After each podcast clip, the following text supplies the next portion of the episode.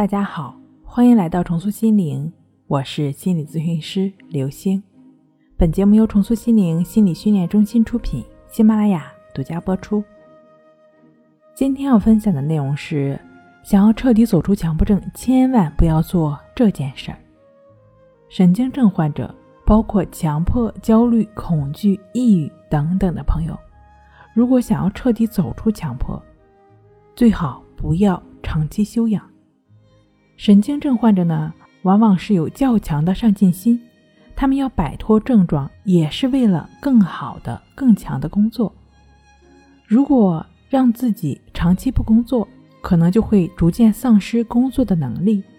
关注点都在自己的症状上，从而加剧症状。神经症患者身体上是没有任何毛病的，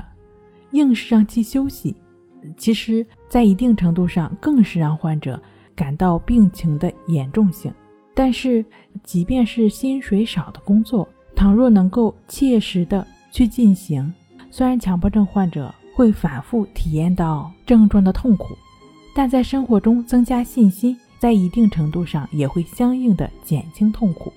对于过度内向的神经症患者来说，通过积极工作，也可以逐步走向外向性，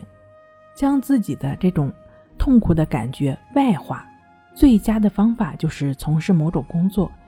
即便对于当前的你来说有点困难，但是尽可能强迫自己去做，